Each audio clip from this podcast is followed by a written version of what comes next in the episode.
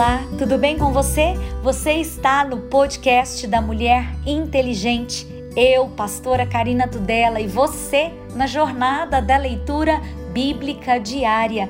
E hoje é o dia 1 de dezembro, 335 dias lendo a palavra de Deus. Daniel capítulo 8. No ano terceiro do reinado do rei Belsazar, apareceu-me uma visão a mim, Daniel, depois daquela que me apareceu no princípio. E vi na visão, acontecendo quando vi, que eu estava na cidade de Suzã, na província de Elão. E vi, pois, na visão, que eu estava junto ao rio Ulai. E levantei os meus olhos e vi, e eis que um carneiro estava diante do rio, o qual tinha duas pontas e as suas pontas eram altas, mas uma era mais alta do que a outra, e a mais alta subiu por último. Vi que o carneiro dava marradas para o ocidente, e para o norte, e para o meio-dia, e nenhuns animais podiam estar diante dele, nem havia quem pudesse livrar-se da sua mão e ele fazia conforme a sua vontade e se engrandecia. E estando eu considerando, eis que um bode vinha do ocidente sobre toda a terra, mas sem tocar no chão, e aquele bode tinha uma ponta notável entre os olhos. Dirigiu-se ao carneiro que tinha as duas pontas, a qual eu tinha visto diante do rio, e correu contra ele com todo o ímpeto da sua força e o vi chegar perto do carneiro, irritar-se contra ele, e feriu o carneiro, e lhe quebrou as duas pontas. Pois não havia força no carneiro para parar diante dele. E o lançou por terra, e o pisou aos pés. Não houve quem pudesse livrar o carneiro da sua mão.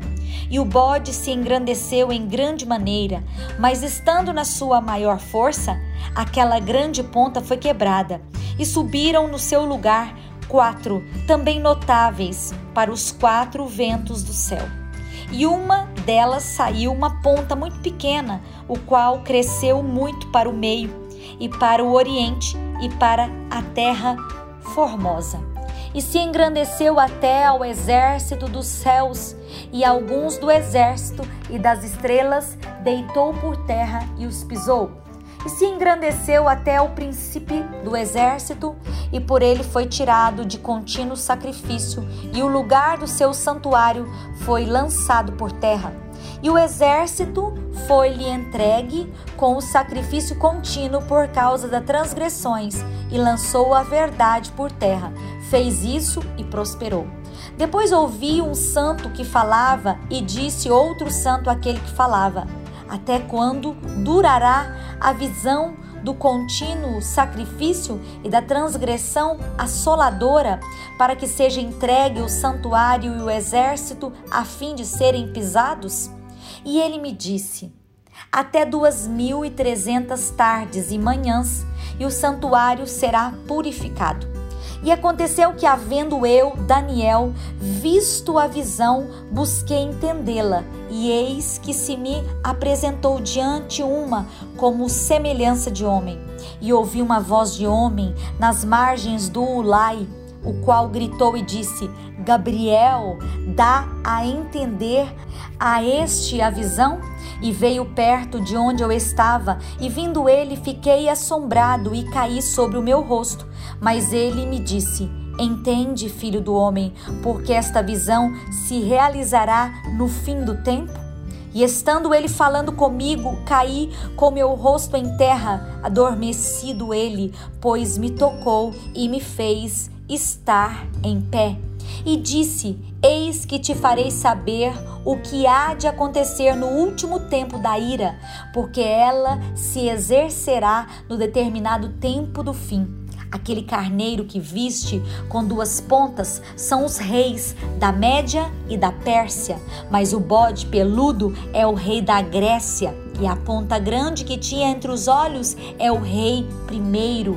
O ter sido quebrada, levantando-se quatro em lugar dela significa que quatro reinos se levantarão da mesma nação, mas não com a força dela.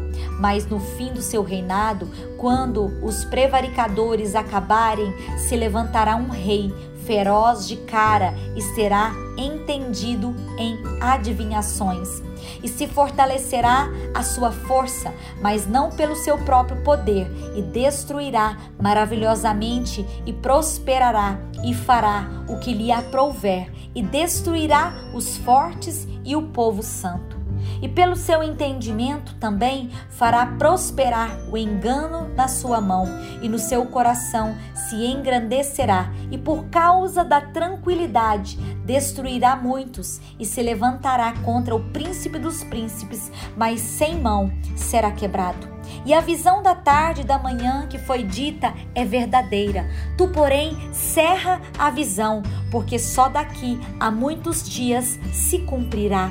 E eu, Daniel, enfraqueci e estive enfermo alguns dias. Então levantei-me e tratei do negócio do rei. Espantei-me acerca da visão e não havia quem a entendesse.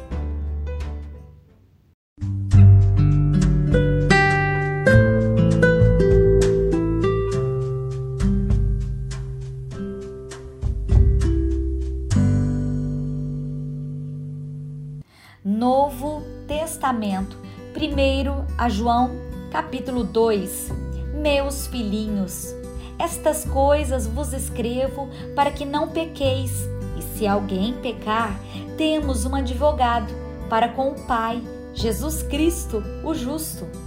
E ele é a propiciação pelos nossos pecados, e não somente pelos nossos, mas também pelos de todo o mundo e nisto sabemos que o conhecemos, se guardamos os seus mandamentos.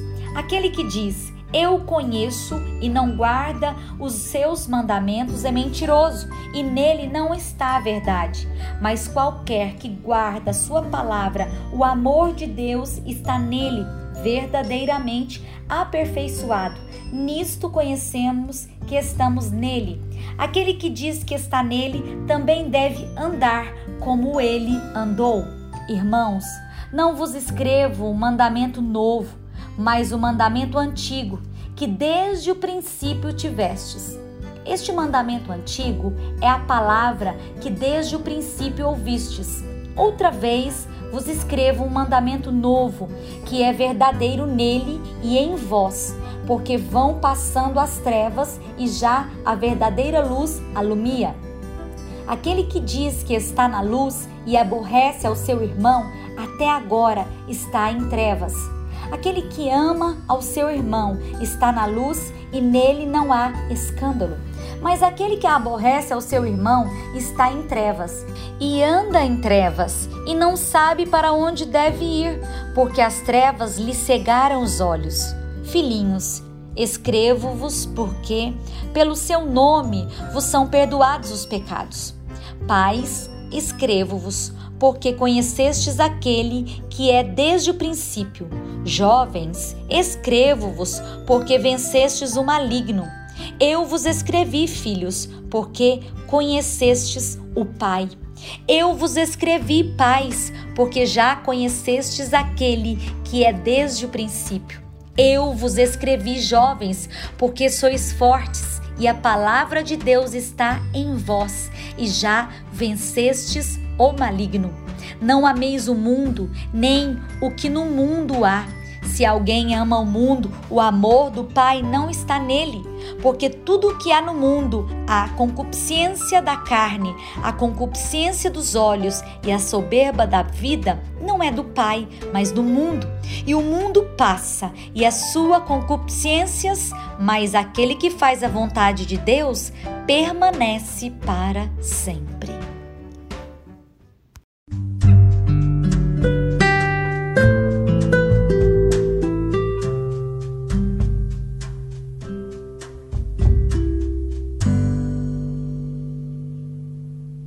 Orando os Salmos, Salmo 120. Na minha angústia clamei ao Senhor e ele me ouviu. Senhor, livra a minha alma dos lábios mentirosos e da língua enganadora. Que te dará ou o que te acrescentará a língua enganadora? Flechas agudas do valente, com brasas vivas de zimbro? Ai de mim, que peregrino em Meseque e habito nas tendas de Quedar. A minha alma bastante tempo habitou com os que detestam a paz. Pacífico sou, mas em eu falando, já eles estão em guerra. Provérbios, capítulo 28, versículo 25. O alívio de ânimo levanta contendas, mas o que confia no Senhor engordará. O que confia no seu próprio coração é insensato, mas o que anda sabiamente escapará.